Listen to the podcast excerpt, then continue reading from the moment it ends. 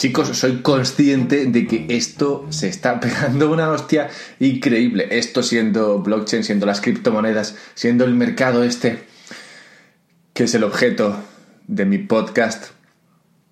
Esto no es, no es gran publicidad, francamente. O sea, si eres una persona como yo, interesada en este, en este mundillo, pero digamos no como yo, digamos que has llegado a ser como yo ahora mismo y entonces te, estás empezando a interesar por este mundillo y entras y, ves que esto se está pegando una leche que no veas, que está cayendo como, no sé, del, del torno del 5 o 10% cada día. Es posible que digas, uy, esto tiene muy mala pinta.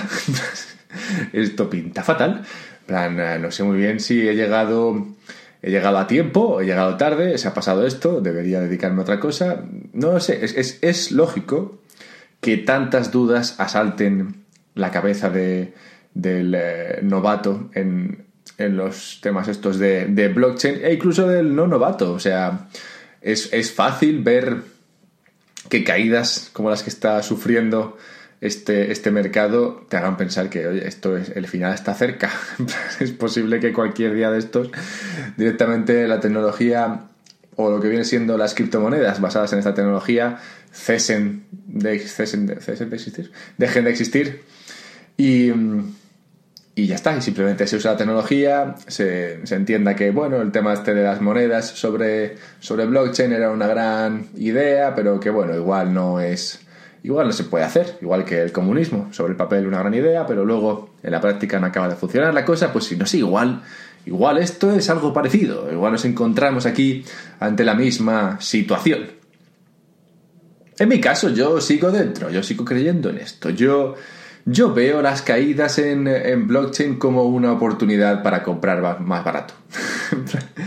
Hay que tener cuidado, tampoco es esto, tampoco esta debería ser la idea, ¿no? Pero, pero es verdad que yo lo veo así, o sea, yo, yo veo, yo lo que veo es que cuando empecé a interesarme por, por blockchain, el precio estaba alrededor de los mil dólares, pero ahí no fue cuando yo estaba más interesado, esto lo comenté en un podcast, cuando de verdad captó mi atención fue cuando estaba como a 4.500 dólares.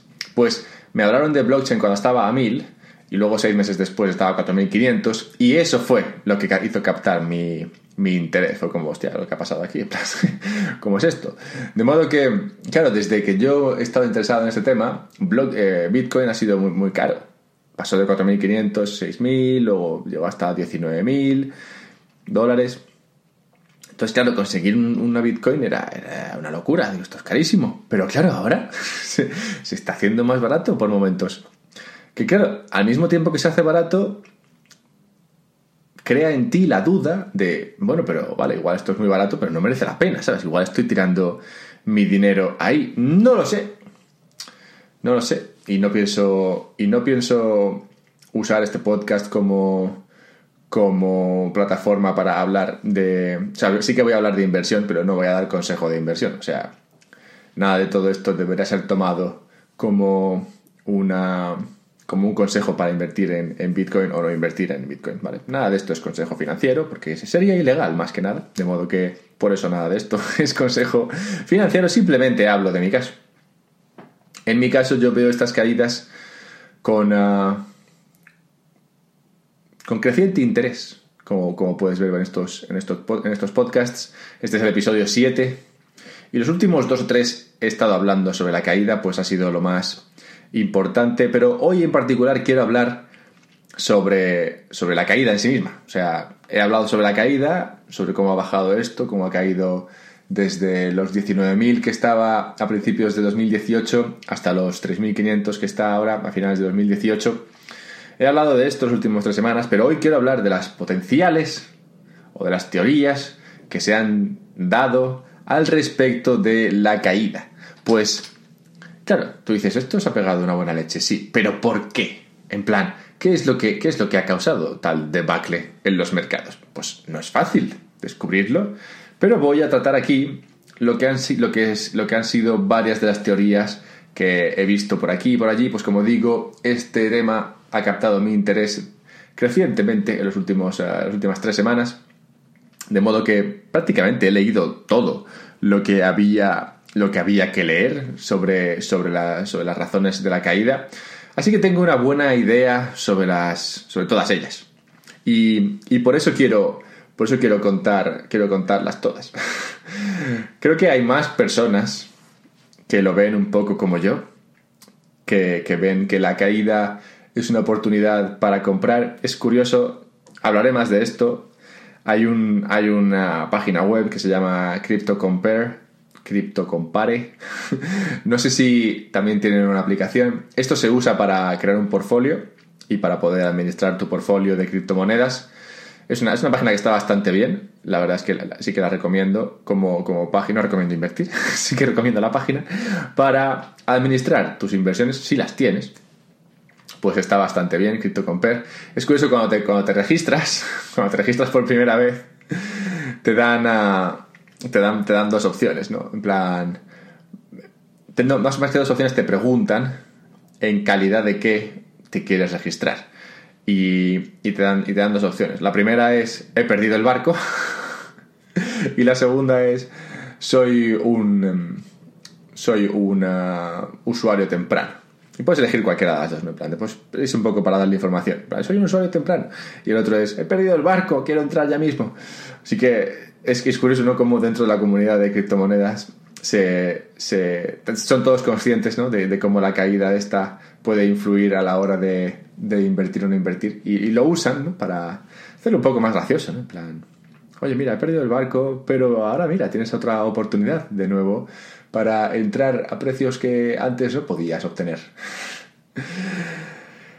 Esta comunidad, lo bueno que tiene, gran parte de lo, bueno que tiene, o de lo mejor que tiene blockchain es la comunidad, francamente. Esta comunidad de verdad cree en esto. Es un poco como el comunismo, la verdad.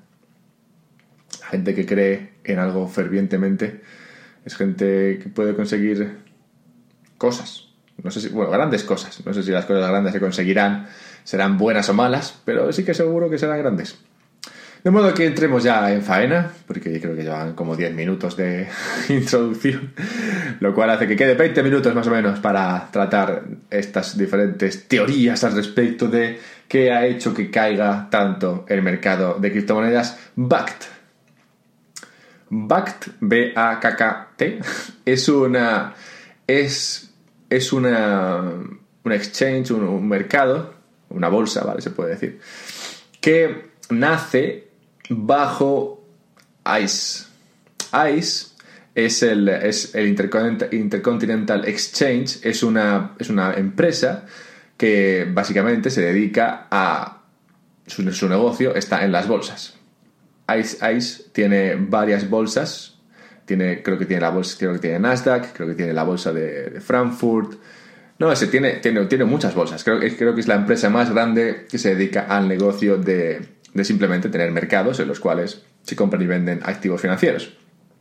Vale, pues ICE, con, eh, no sé si ICE solamente o ICE con, otra, con otra compañía, han creado BACT. BACT siendo un mercado de, de criptomonedas, ¿vale? Pero, pero esta vez respaldado por una empresa de, del mundo fiat, no del mundo pre, blockchain con mucho, con mucho nombre. Y que, y que permitiría, entre otras cosas, la compraventa de futuros y demás dentro de la plataforma. Hay más cosas al respecto de, de BACT, pero cuando salga BACT hablaré de esto en particular y del impacto que podría tener en los mercados.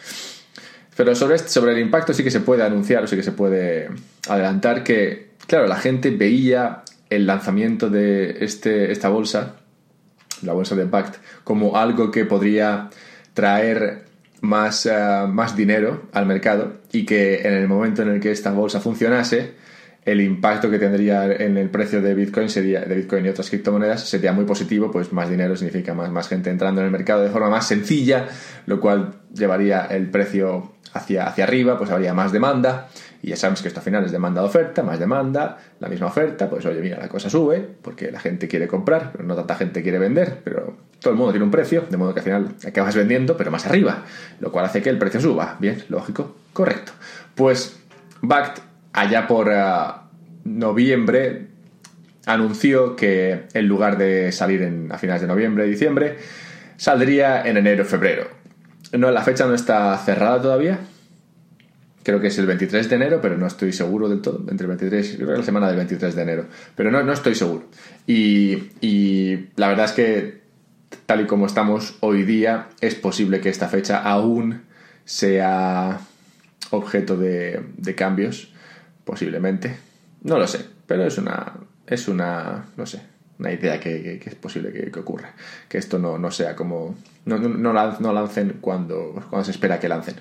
Y claro, esto fue un jarro de agua fría, porque como digo, habría mucha gente confiando en que BACT saldría y que en el momento en el que BACT saliese, la bolsa subiría, la bolsa siendo el mercado de las criptomonedas. Pero claro, eso también es un poco relativo, ¿no? Pues todo el mundo sabía que BACT iba a salir, iba a lanzar. De modo que es posible que el, que el precio estuviese descontado, ¿no? Y esto, esto es justo lo que, lo que, se, lo que se argumenta como, como razón de la caída. Tú tienes descontado un aumento en el precio por el lanzamiento de BACT, BACT no lanza, de modo que vendes pues eh, ese, ese, ese, ese, precio que estaba descontado, de repente ya no se va a producir, pues, pues BACT no lanza, de modo que el precio cae. Es posible, es posible. No sé, esta es una posibilidad.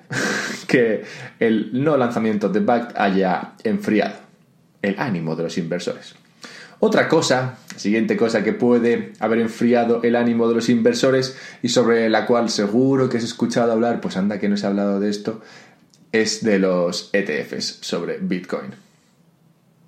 Un ETF es un, fondo que se, puede, que se puede comprar y vender. Un fondo que digamos que, cotiza como si fuese una acción. En plan, igual que Telefónica cotiza y todos los días la gente lo compra y la vende, esto es un fondo que cotiza y la gente lo puede comprar y vender. De modo que al comprar el fondo, lo que compran es el activo financiero y no el subyacente, el subyacente siendo, en este caso, Bitcoin. Esto hace que sea mucho más sencillo para cualquiera que quiera tener exposición a Bitcoin el tener Bitcoin pues no tienes que tener tu monedero digital, ni tienes que tener nada especial. Lo único que tienes que hacer es hablar con tu broker y decirle, oye, mira, cómprame un ETF de Bitcoin, cómprame, no sé, 10 mil millones. Venga, hala, dale. Y en el momento en el que trasladas esa orden a tu broker, tu broker flipa y luego lo ejecuta, tu broker es rico y todos contentos. Pues Bitcoin subiría mucho. Claro, esto, como digo, facilitaría enormemente la tarea de que los inversores institucionales que quisieran participar en este mercado entrasen al mercado. Pues como digo, te quitaste todos los marrones. En plan, ¿recuerdas el capítulo del episodio en el que hablé de tener un monedero digital? Olvídate de monederos digitales. Te compras simplemente el ETF y listo, ¿sabes? Ni, ni, ni blockchain ni leche, ¿sabes? te, compras, te compras un ETF que está invertido en él, en Bitcoin, y ya está. Y ahí tienes todo, ¿sabes? Y ya si Bitcoin sube, tú ganas, y si Bitcoin baja, tú pierdes, y listo, ¿sabes? Pero al menos ya tienes la exposición que querías. Sobre ETFs, como digo, se ha hablado muchísimo. Hay varias personas, varias eh, organizaciones tratando de lanzar el primer ETF. Hay una. ¿Recuerdas que hablé de este hombre, Barry Silver, creo que era? Barry. Bueno, no, recuerdo el nombre exactamente, ¿vale? Pero en el episodio, creo que fue el 3 o el 4, traté de este hombre, traté de este personaje que entró muy temprano en, eh, en Bitcoin y luego entró con mucho más dinero después de darse cuenta que esto podía funcionar. Y, y, creó el primer, el primer fondo de Bitcoin. Lo que pasa es que no es un fondo que esté. No es, no es un ETF, es lo más parecido a un ETF. Es un fondo en el que puedes comprar y que, está, y que, y el subyacente es Bitcoin, pero no, no cotiza en la bolsa como cotiza un ETF, ¿vale? Es simplemente un fondo privado. Es como un ETF privado en lugar de ser público y que estar, y estar abierto a que la gente lo compre y lo venda, esto es un ETF privado, que solamente pueden comprarlo aquellos que pasan el screening, en plan, que pasan el, eh, pues los requisitos y demás, y eh, las fechas en las cuales se permite comprar. Y digamos que hay otros, hay otros requisitos y otras limitaciones que hacen que este ETF no, sea, no cumpla con todo lo que es un ETF normal y corriente. Si escuchas un... es la silla estoy en una nueva oficina, oficina siendo una nueva habitación, y la silla chirría un poco, o sea que igual se escucha algún sonidito. Bueno, lo siento.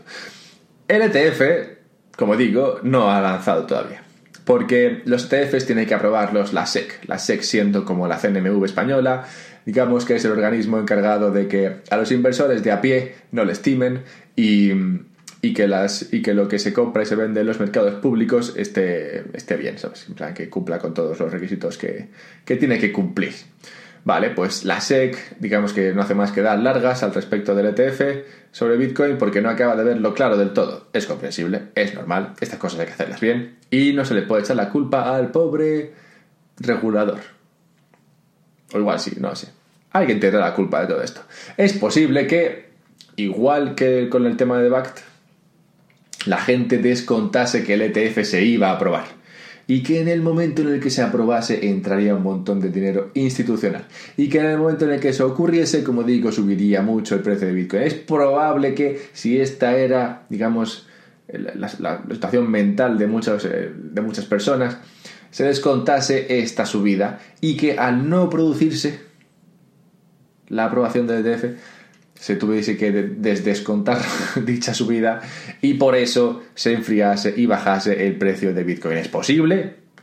Es poco probable, pues lo de los ETFs se lleva retrasando como seis meses o casi incluso más, un año, de modo que no se puede decir que la gente estuviese muy, muy motivada con el tema este de los ETFs, pues cuando te han retrasado o te han denegado ya cinco veces, digamos que la sexta no estás, no te lo crees tanto. En plan, bueno, igual pasa, ¿sabes? Y si pasa, yo creo que será una sorpresa, una sorpresa positiva y subiría el precio.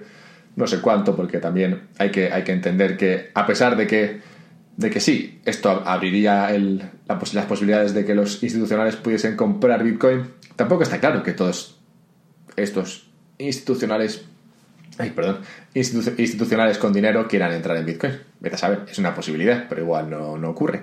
De modo que, bueno, esto es posible que enfriase los mercados, pero no creo que fuese la razón primordial detrás de la caída, igual que tampoco creo que haya sido lo de, lo de BACT. Es posible que ambas hayan tenido un impacto, pero no grande. El siguiente, la siguiente razón posible detrás de la caída que se ha tratado, que se ha comentado, que se ha hablado mucho, ha sido el fork de Bitcoin Cash. Bitcoin Cash forquea hace como dos o tres semanas, no recuerdo, tres semanas puede ser 23 de noviembre, bueno, antes, antes de eso. Bueno, no sé, Bitcoin Cash forkea. Lo de los forks lo comenté en un episodio, creo que fue el episodio 5, de modo que si no sabes lo que es un fork, pues mal estamos. Pero no lo puedo explicar aquí, pues ya estuve media hora hablando de qué es esto. Así que si no sabes lo que es esto, lo, lo buscas en la Wikipedia, o mejor aún, escuchas el podcast en el cual hablo de forks. Total, que hagas una cosa o la otra, un fork es lo que ocurrió en Bitcoin Cash. Lo cual hizo que naciesen varios Bitcoin Cashes. ¿Vale? No, no es lo mismo, pero vamos. Salió, salió Bitcoin Cash SV, salió Bitcoin Cash eh, ABC. Ahora los mercados, o sea, la bolsa en la cual se pueden comprar y vender criptomonedas o las cuales se, se investiga el precio de, de, o sea, el precio de estas criptomonedas, hacen equivaler el hacen equivaler dos, dos eh, blockchains, la de Bitcoin Cash ABC y la de Bitcoin Cash original. Al menos lo hicieron durante unos días. Esto es un poco complicado, no me quiero meter aquí demasiado, pero básicamente la, teoría detrás de esta, de esta razón para explicar la caída es que pasa el, pasa, pasa el fork y entonces tenemos varios, varios eh, personajes aquí. Está un personaje al mando de Bitcoin Cash SV, otro personaje al mando de Bitcoin Cash original y otro personaje al mando de Bitcoin Cash ABC y todos quieren que su Bitcoin, que su, que su blockchain sea la que, la que mejor, la que, más, la que más poder adquiera. Todos quieren que su blockchain sea el califa en lugar del califa, ¿vale? Todos quieren que su blockchain sea la mejor. ¿Cómo conseguir que tu blockchain sea mejor que el blockchain del vecino? ¿Cómo conseguir que SV gane a ABC? ¿Cómo conseguir que, que Bitcoin Cash gane a SV o ABC? ¿Cómo conseguir ganar? La forma de ganar es tener más hash rate, que significa tener más, en resumen, mucho, más mineros, más, más gente trabajando en tu, en tu blockchain. ¿Cómo conseguir esto? Con dinero. ¿Y de dónde sacar el dinero? De vender Bitcoin. Toda la gente que tiene, toda, toda esta gente que está en Bitcoin Cash, recordemos que vienen de Bitcoin. Pues Bitcoin, o sea, Bitcoin Cash es originalmente un fork de Bitcoin. De modo que estos personajes tienen un montón de pasta, o deberían tener un montón de pasta en Bitcoin, Y cuando se produjo, cuando al, producir el, fork a, Bitcoin Cash, digamos que replicaron el dinero que tenían en Bitcoin en Bitcoin Cash, no exactamente, pues Bitcoin Cash nunca valió lo mismo que valía Bitcoin. En cualquier caso, digamos que aún tenían un montón de pasta en Bitcoin y para conseguir que su fork sea el fork ganador, amenazaron, no se sabe si lo han hecho, amenazaron con vender todo el Bitcoin posible con el, con el motivo de empujar su blockchain eh, particular. En plan, el, personaje, no me acuerdo de los nombres, ¿vale? Pero la verdad es que pues, podrían hacer una telenovela sobre esto. Pero, pero digamos que el que está, el jefe de Bitcoin KSV sale ahí y dice en Twitter, siendo ahí, sale en Twitter y dice, voy a vender cientos de millones de Bitcoin solamente para empujar Bitcoin Cash SV, pues SV es, lo que de verdad va a funcionar. Y me lo creo tanto que estoy dispuesto a meter aquí cientos de millones. Y entonces sale el de ABC y dice, pues veo tus cientos de millones y los doblo. O sea, en plan, yo tengo más Bitcoins todavía y las pienso vender todas para conseguir que Bitcoin Cash ABC sea el Bitcoin Cash sea la blockchain preferida por todo el mundo y es más, después de vencer a Bitcoin Cash y a Bitcoin Cash SV vamos a ir y hundir a Bitcoin. Bitcoin la original y ya está, y da igual, no importa, y tengo pasta, ¿sabes? Pienso vender tantas Bitcoins como sean necesarias para conseguir que mi visión se cumpla. Claro, esto acojona bastante. o sea, si tú eres, si tú eres un, no sé, pues como yo, una persona interesada en el mercado, tal, compra, vende, le gusta el blockchain, le gusta las criptomonedas y tal.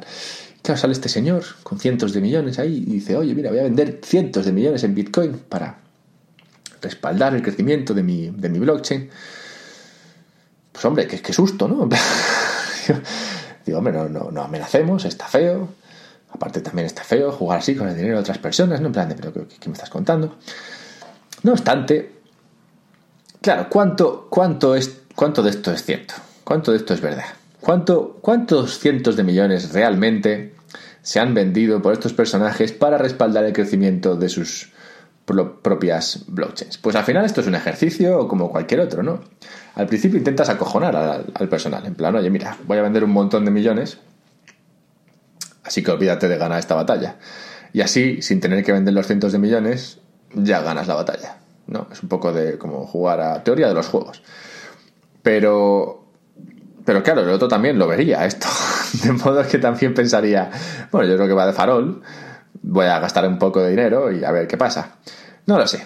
En cualquier caso, lo que se ha hablado mucho sobre esto y, lo que parece lo que parece ser la, la, verdad, aunque no, no, creo que se pueda saber una verdad del todo, pero lo, que es más cercano a la verdad ahora, lo que se está diciendo que es cierto, es que en realidad no tenían tanto Bitcoin, ¿sabes? En plan, que sí que tenían bastante Bitcoin, pero no tendrían tanto Bitcoin como para de verdad mover el mercado. Pues es verdad que, aunque son mercados pequeños, los de las criptomonedas, ahora mismo creo que valen como ciento 20 mil millones de dólares, 130 mil millones de dólares, algo así. Es un mercado pequeño, o sea, ya sé que hacer mucho dinero, pero en realidad es un mercado pequeño.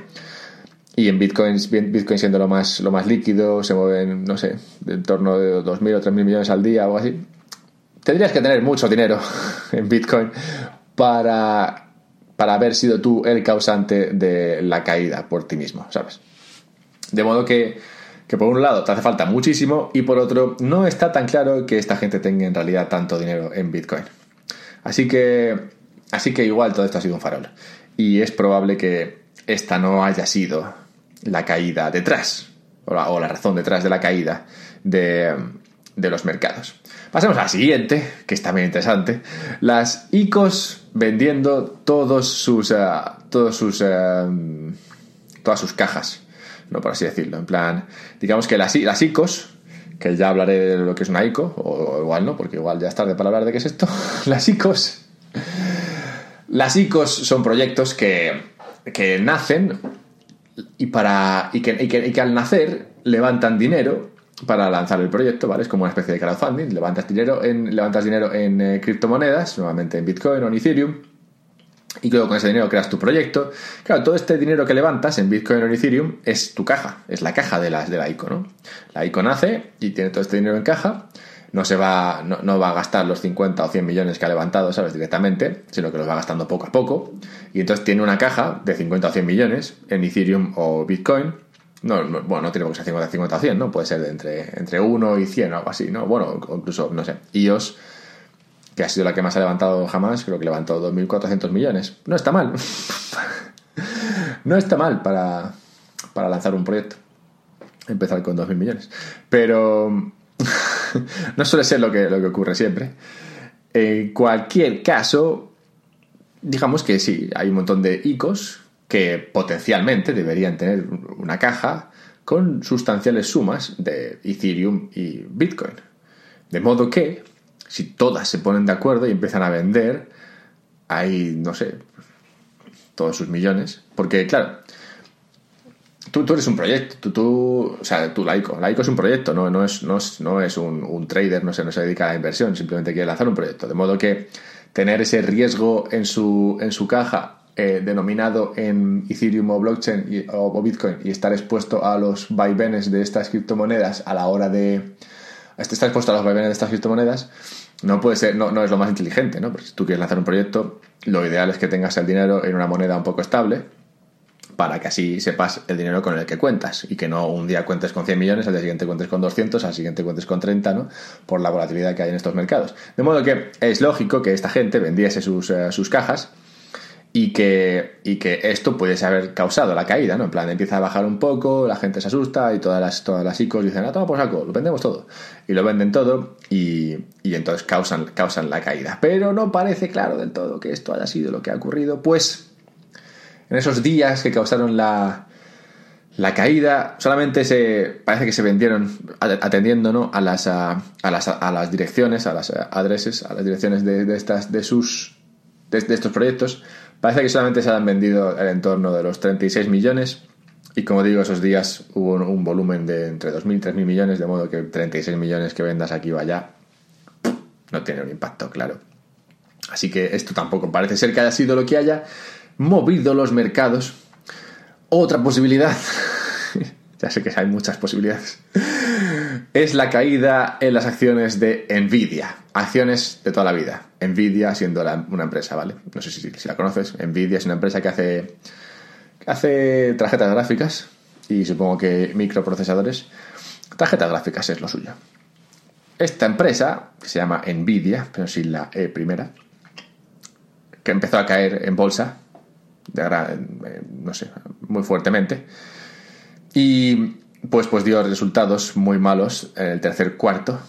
Y, claro, podrías decir, vale, esta empresa que es la base de la minería en, eh, en Ethereum, si esta empresa da malos resultados, significa que va a haber que, que el Ethereum, que Ethereum, digamos, tiene menos demanda, pues si, si, esta gente vende pocas tarjetas gráficas, hay poca gente minando, lo cual indica que hay menos demanda, lo cual indica que esto se va al carajo, Dios santo, vamos a vender todos.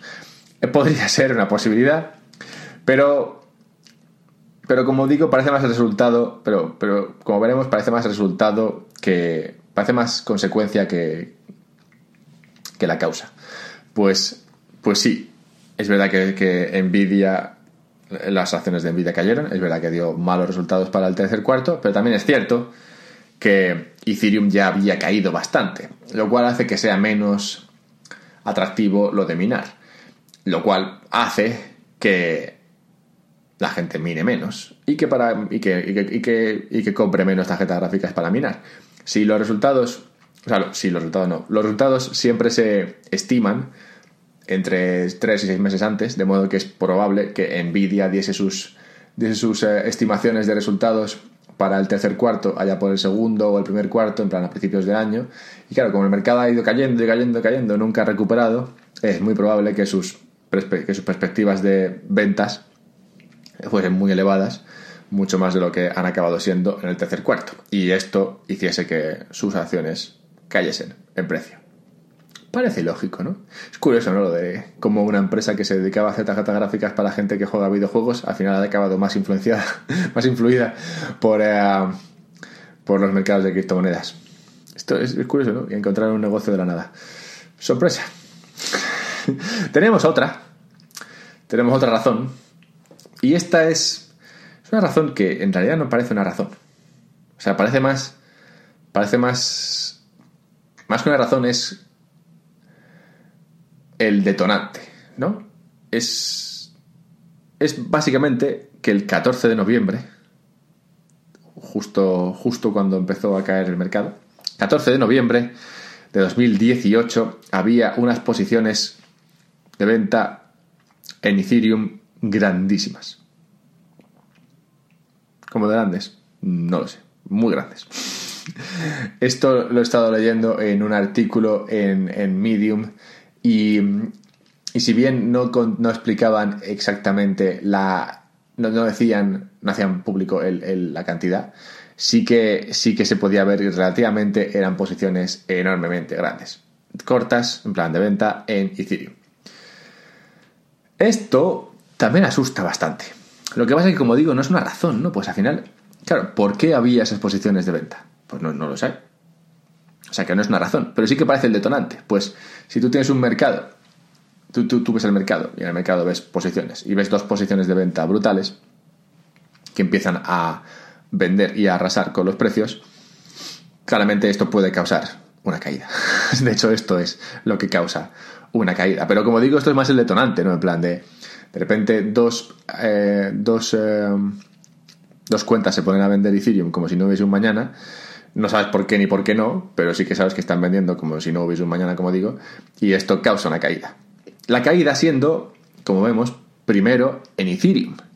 Y es verdad que esto fue así. O sea, si ves, a los, los mercados, si, estudias esos minutos o esos días, pero si estudias al, minuto, verás que la caída primero se produjo en Ethereum, aunque lo que se hable siempre es Bitcoin.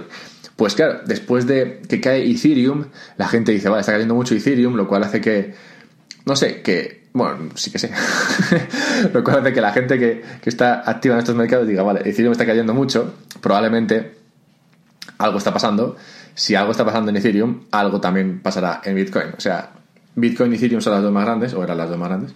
Ahora Ethereum es la tercera, creo, después de Ripple. De modo que, sí, que al ver cómo, digamos, la equivalencia entre Bitcoin y Ethereum se rompía, como Ethereum caía mucho más de lo que caía Bitcoin, la gente dijese, bueno, está cayendo este, también va a caer el otro, vamos a vender Bitcoin ya mismo. Pero, y claro, y luego esto hizo que la gente empezase a hablar de Bitcoin, pues Bitcoin es lo que, de lo que más habla la gente. Pero, pero, en definitiva, parece ser que lo que primero ocurrió fue Ethereum. El huevo fue Ethereum, la gallina fue Bitcoin. Si es que coincidimos en que lo primero siempre es el huevo, que tampoco está claro. Pero, pues sí, en este caso, parecía, parecería claro, pues esto al final es matemático, que la razón o, el detonante de la caída fueron dos posiciones muy cortas, muy, muy grandes de venta el 14 de noviembre en Ethereum. Y que tras esa primera caída causante del desajuste entre Bitcoin e Ethereum, la gente empezó a vender Bitcoin y luego ya, digamos que fue una profecía autocumplida. Cuando se empezó a hablar de cómo estaba cayendo esto, más gente se enteró del tema, más gente empezó a vender Bitcoin y pim pam, pim pam, pim pam, aquí estamos, Bitcoin vale 3.500 dólares. Habría otra razón. Habría otra razón, para terminando, que sería una caída en el caídas en el hash rate. He hablado antes del hash rate. Hash rate sin meterme demasiado en faena, sería simplemente, como digo, la, cantidad de mineros que hay minando la, minando la, criptomoneda en sí. Pero como digo, esto sí, si bien podría, sido, podría, podría ser una causa potencial de la caída, parece más, parece más que sería una, una consecuencia. ¿no? Pues eh, los, los mercados han caído, es menos rentable minar, o sea que hay menos gente minando, lo cual hace que los hash rates en general caigan. O sea que parecería más una consecuencia que una causa. Bueno, pues aquí tienes, no sé, siete u ocho potenciales causas, causantes o razones causantes de la caída en los mercados de criptomonedas. Quédate con la que más te guste, es muy probable que sea un mix de cosas. Sí que sabemos a ciencia cierta prácticamente, o lo más cierto que podría ser, qué fue lo que causó la caída inicial, inicialmente que sería esas posiciones cortas en, Ethereum. Pero como digo, no sabemos cuál sería la razón de dichas posiciones de venta. Alguien se cansó de tener Ethereum, está claro. Y, esto produjo la caída, en la cual todavía nos encontramos. Ha habido unos pequeños intentos de salir de ahí, pero aún seguimos aquí, a los 3.500, 3.400 dólares. Así que no parece que nada de esto vaya a solucionarse prontamente. Veremos con qué empiezo la semana que viene. Pero para cerrar, la conclusión de todo esto es que nada ninguna de estas razones me hace cambiar de opinión. O sea, nada de esto, nada de esto me, preocupa demasiado. Si, si, una de las razones, si uno de los causantes de estas razones, si una de las causantes, si una de las causas de esta caída fuese, verás, es que hemos encontrado un agujero en la tecnología de Bitcoin o en la tecnología de Ethereum que causa que la gente pueda hacer, eh, no sé, doble spending de este, o sea, gastar doblemente o que puedan aprovecharse de la tecnología. Si hay algo que, si hubiese sido en plan de no, es que esto no es seguro, es que te pueden robar el dinero, resulta que hemos encontrado un agujero y, esto es fácil de explotar y, no estoy, no, no, no, puedes estar seguro con tu dinero en, en Bitcoin, pues te lo pueden robar. Si esto hubiese sido una de las potenciales causas, claramente yo habría vendido todo ya mismo. O sea, yo, yo vería un problema técnico como algo realmente grave. En plan, si, si la seguridad está comprometida, sí que lo vería como, vaya, mira, pues eh, parece que este experimento ha acabado aquí. Parece que hemos sido capaces de encontrar un agujero que no, que no podemos eh, tapar. Entonces sí que sería una razón de peso para que esto cayese e incluso desapareciese. Pero no sé, vete sabes, igual, igual esta es una de las razones, ¿no? Igual, igual alguien sabe algo y nadie más lo sabe. O sea que es potencialmente la última razón y la que sería más preocupante, pero no, se puede saber, al menos no, no por ahora. Nadie, nadie sabe, nadie, nadie, bueno, nadie, nadie que yo conozca, o al menos públicamente, no se habla de que haya un problema en la tecnología, no se habla de que la tecnología esté comprometida ni la seguridad. De modo que no se puede saber si esto es así. Si esto fuese así, como digo, sí que sería preocupante. Preocupante siendo poco. preocupante se quedaría corto. Pero no es esto. No parece que sea esto. De modo que si no es esto, no estoy preocupado. Ninguna de estas razones me parece una razón de peso para preocuparse por el futuro de esta tecnología y de las monedas que viven sobre ella. O igual sí. No sé, eso lo dejo a tu arbitrio. Ya veremos la semana que viene con que nos encontramos. Hasta entonces.